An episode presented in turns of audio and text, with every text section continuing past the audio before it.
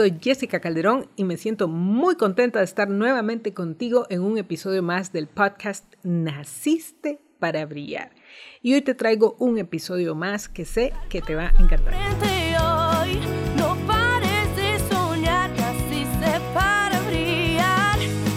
Y el nombre del episodio de hoy es Desarrollando una visión inspiradora para el año nuevo, una guía esencial para líderes. Siempre me gusta comenzar nuestro podcast con una frase y en este caso te traigo una de Russell Honoré. No estoy segura cómo se pronuncia, pero digamos que sí. Y dice, el líder trabaja con visión y con metas. Así de sencillo.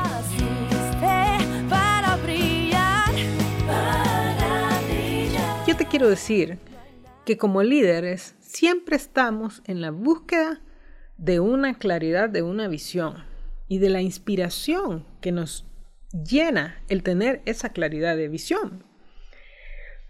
En otras ocasiones he mencionado que si el líder no tiene una visión clara, va a tener un gran problema.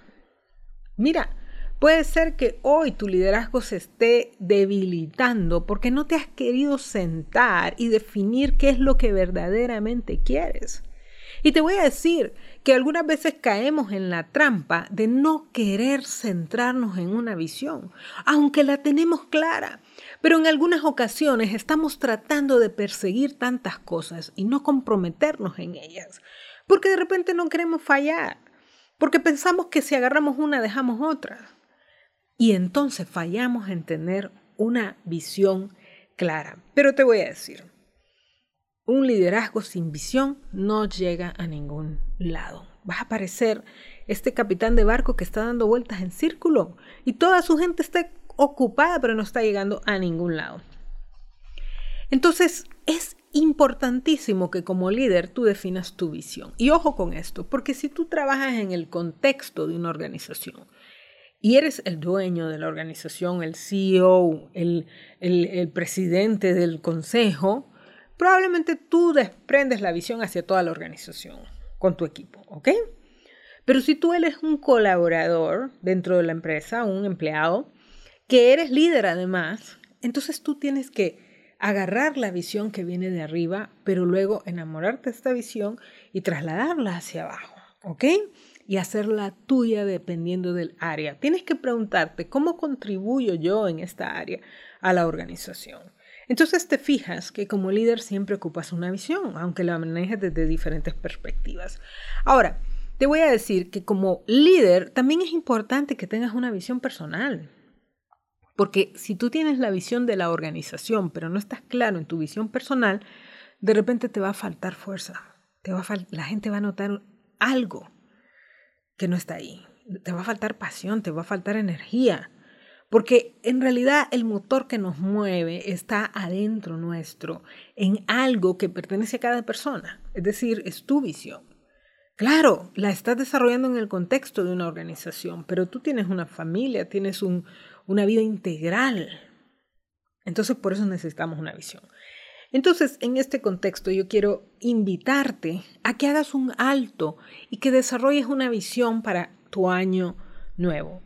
Primero que te preguntes, ¿cómo estuvo mi año pasado? ¿Qué tal estuvo?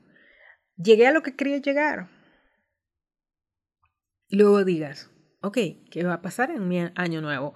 Y aquí pueden pasar dos cosas, que si llegaste a donde querías ir o que no llegaste. Si llegaste, de repente me vas a decir, ya llegué, Jessica. Pues entonces yo te desafío que vayas más allá. Y si no llegaste, entonces es el momento en que te vuelvas a poner esa visión y te comprometas a lograrla. Que veas qué fue lo que pasó y que te comprometas a lograrla.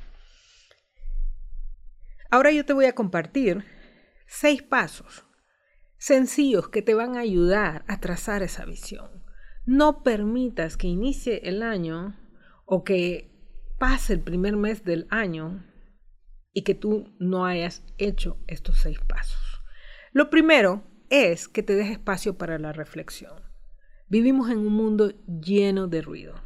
Necesitas espacio para pensar. necesitas hacerlo muy probablemente solo o tal vez con un equipo de líderes, un círculo íntimo que te ayude a pensar desde diferentes ángulos. Date ese tiempo, resérvalo en tu agenda, porque sabes, muchas veces no queremos hacer eso. No queremos, estamos en un quehacer todo el día, no queremos parar a pensar. Pensar cuesta, pero es necesario. Entonces eso es lo primero, date un espacio de reflexión. Segundo, date libertad para soñar. Y fíjate que la palabra soñar es una palabra que, tampoco se usa mucho en el contexto corporativo, pero es obligatoria. Si tú analizas los grandes líderes, como Steve Jobs, que es alguien que se ha estudiado muchísimo, Elon Musk, y ellos son personas pragmáticas, personas muy objetivas, pero ¿qué crees? Ford, Edison, eran grandes soñadores. Porque el sueño es lo que te mueve a estirarte, es lo que te jala. Es otra palabra para decir visión, ¿ok? Pero es más allá. Y ahora yo te voy a decir algo. No solo quiero que sueñes, que te des el permiso de hacerlo y que te quites lo que te limita. Porque muchas veces estamos tirándonos a soñar y de repente decimos, pero no se puede, yo no puedo, yo no lo logro, la gente como yo no lo hace, aquí no se hace en este país. Pues si no se hace en este país es que alguien tiene que hacerlo, alguien tiene que empezar, ¿no te parece? Entonces, date esa libertad, date ese regalo. La siguiente, trata de basar tu visión en tu propósito. Y te voy a decir que todas las personas, todas, y los líderes principalmente, tienen un, propósito. La diferencia es que los líderes lo tienen más marcado, tienen el sentido de propósito más claro. Ahora, la cuestión es que parte de nuestra vida es el tratar de averiguar cuál es ese propósito. Y muchas veces no nos tomamos el tiempo. ¿Ok? Hay gente que vivió toda su vida y no se dio cuenta para qué andaba aquí. Pero el caso es que todos venimos a algo. Y cuando ligamos ese propósito a la visión, cobra una fuerza impresionante. Ahora, si tú hoy dices, pero Jessica, yo es que realmente no sé para qué estoy acá, ¿cómo empiezo? Pues te voy a dar dos pistas. La primera, todos estamos acá con el fin de servir a alguien. Todos venimos a ayudarle a alguien. Y para ello, aquí viene la segunda pista, fuimos equipados con dones, talentos, habilidades. Entonces, si a ti te gusta mucho la música, compones música, creas música y lo haces una profesión, ¿qué crees? Es muy probable que tu propósito esté por ese lado. En mi caso, a mí me apasiona desarrollar líderes, elevarlos, potenciarlos, ayudarles a despertar y que hagan las cosas más allá de sus límites. Y para eso me dieron el talento de hablar. Entonces, te fijas cómo están ligadas una cosa con la otra. Entonces, trata de identificar ese propósito y lígalo a tu visión. Por ejemplo, en mi caso, este mismo podcast fue parte de una visión que tuve hace algunos años y lo desarrollamos. Ahora viene el punto número cuatro. Adopta una perspectiva futuro. Mira, esto es súper importante porque muchas veces nosotros usamos una visión de túnel. Vemos aquí, ahora. ¿Y qué crees? Eso nos afecta porque de repente empezamos a ver los problemas que estamos viviendo ahora. En lugar de tener una perspectiva de aquí 5 o 10 años y pensar qué va a pasar si logro esto? Por ejemplo, si llevo a mi empresa a crecer a este nivel o si yo me expando en mis capacidades y, desarrollo un liderazgo mucho más fuerte ah, en mi área mm, que desarrolle más personas. Si tú lo ves de aquí a allá, es decir, de aquí a cinco años, cuatro años, un año, no vas a ver todas esas pequeñas piedritas que te van a ser un obstáculo. Pero si tú empiezas a decir, ¿Qué estoy haciendo el día de hoy? ¿Qué podría hacer hoy? De repente lo que vas a ver son obstáculos. Entonces, mira tu visión desde largo, ¿ok? Siguiente punto. Evita obsesionarte con el cómo. Mira, ¿quieres matar tu visión? Empieza desde el inicio a preguntar cómo lo hago. ¿Cómo lo hago? ¿Cómo lo hago? ¿Cómo lo hago? ¿Sabes? Lo que tienes que definir es el qué. Enamorarte de ese qué. Dar el primer paso empezar a dar pasos, trazar un plan como tú lo percibes, con una decisión firme. ¿Y qué crees? El cómo se va presentando solo. El problema es que hemos empezado a abusar del cómo, utilizándolo como una excusa para no hacer nuestra visión, porque decimos no sé cómo y quiero saber todos los pasos. antes de empezar. Y eso es lo que no podemos. Es muy probable que si tú, entre más grande sea tu visión, un paso abre el siguiente y abre el siguiente y así sucesivamente. Y, y finalmente, valida tu visión. Y hazte la pregunta, ¿me emociona? Porque mira, si la visión te espanta, te da miedo y te causa pesadillas, créeme que esa no es tu visión. Toda visión emociona y toda visión da un poquito de miedo, pero es ese miedo de decir, wow, qué emocionante, es un miedo diferente. Pero si tú te sientes tenso y estresado y dices, ay, no, qué horrible, probablemente no sea tu visión. La visión debe emocionarte. Es lo bonito de la visión, ¿ok? Y así es como sabes que es en gran parte tu visión. Ahora, voy a terminar con un punto, no lo incluí en la lista, porque este es un, un tip o un secreto. Te voy a decir que muchas personas, y más en mi campo, dicen, mira en tu interior, ¿ves? Y ahí vas a encontrar tus respuestas. Pues yo he aprendido, y esta es parte de mi fe, ¿ok? Que más que ver en el interior, hay que preguntarle a quién te hizo.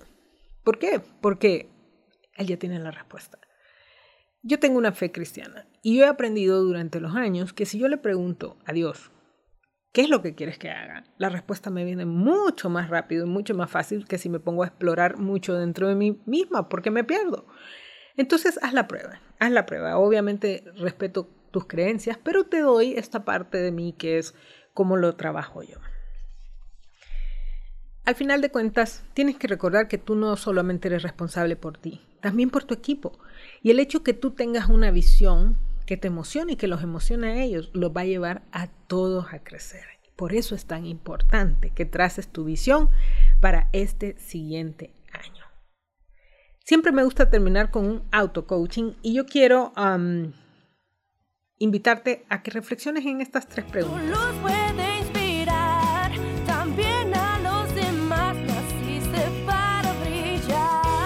La primera es, ¿a quién me encanta liderar y servir? La segunda, ¿qué me apasiona de mi rol como líder? Y la tercera, ¿cuáles son mis fortalezas como líder? Visualiza estos elementos y ponlos como base para definir tu visión.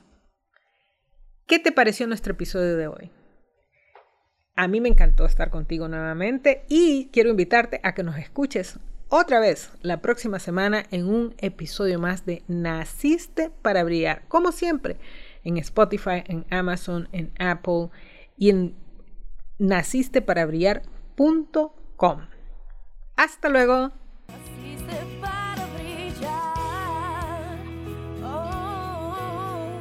Gracias por elegirnos para acompañarte en el camino al liderazgo. Escucha nuevamente a Jessica la próxima semana en un nuevo episodio de Naciste para Brillar.